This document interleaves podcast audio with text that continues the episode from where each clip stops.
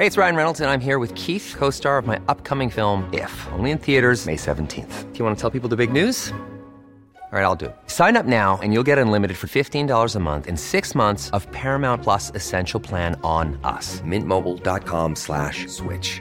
Upfront payment of $45 equivalent to $15 per month. Unlimited over 40 gigabytes per month. Face lower speeds. Videos at 480p. Active Mint customers by 531.24 get six months of Paramount Plus Essential Plan. Auto renews after six months. Offer ends May 31st, 2024. Separate Paramount Plus registration required. Terms and conditions apply if rated PG.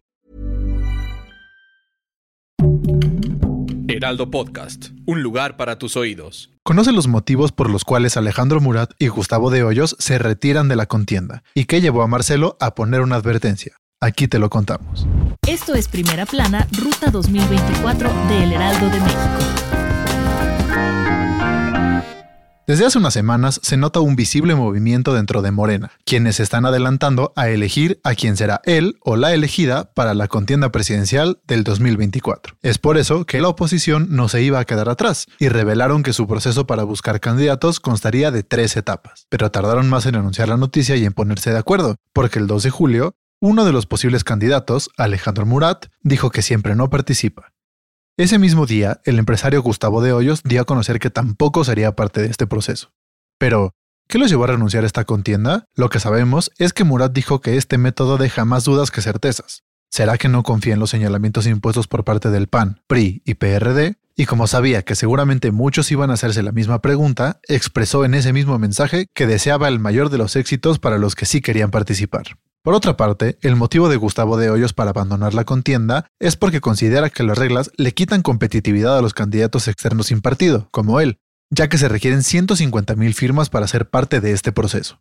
A pesar de estas bajas, no todos son malas noticias para el Frente Amplio, porque ya se encuentran registrados Xochitl Galvez, Enrique de la Madrid y Beatriz Paredes. Por su parte, Xochitl señala que puede con todos los que le pongan enfrente, mientras que Enrique le dice al presidente que saque las manos del proceso interno y que se dedique a gobernar. Beatriz declara que ella no necesita andar brincando de partido en partido y está preparada. Si quieres estar bien informado sobre las elecciones del próximo año, no te pierdas la cobertura Ruta 2024 a través de todas las plataformas del Heraldo de México. Escríbenos en los comentarios qué te parece este episodio. Marcelo Ebrard advierte que no aguantará chicanadas si no se respetan las encuestas. Según sus declaraciones, si se altera la voluntad de las personas, él no lo va a permitir, aunque lo ve algo difícil porque van a emplear varias encuestadoras. Aún así, prefirió dejar en claro de una vez que no va a tolerar algún engaño en su contra. Por eso, la particular frase que utilizó para expresar su preocupación, porque aunque suene muy pintoresca esa palabra y hasta parece una grosería que seguramente muchos ya se imaginaron, en realidad significa obstaculizar o manipular un proceso jurídico o legislativo.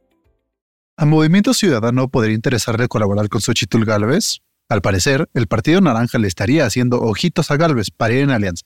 Esto llama la atención, pues Dante Delgado, líder nacional del Movimiento Ciudadano, ha manifestado su desacuerdo con el PRI, además de decir que no irán en alianza para 2024. Sin embargo, parece que la postulación de Xochitl ha abierto algunas puertas. Esta noticia surge ante las declaraciones del coordinador del Movimiento Ciudadano, Clemente Castañeda, quien mencionó que con la candidata hay posibilidad de construir un proyecto de gobierno en conjunto. Lo que no sabías rumbo a las elecciones.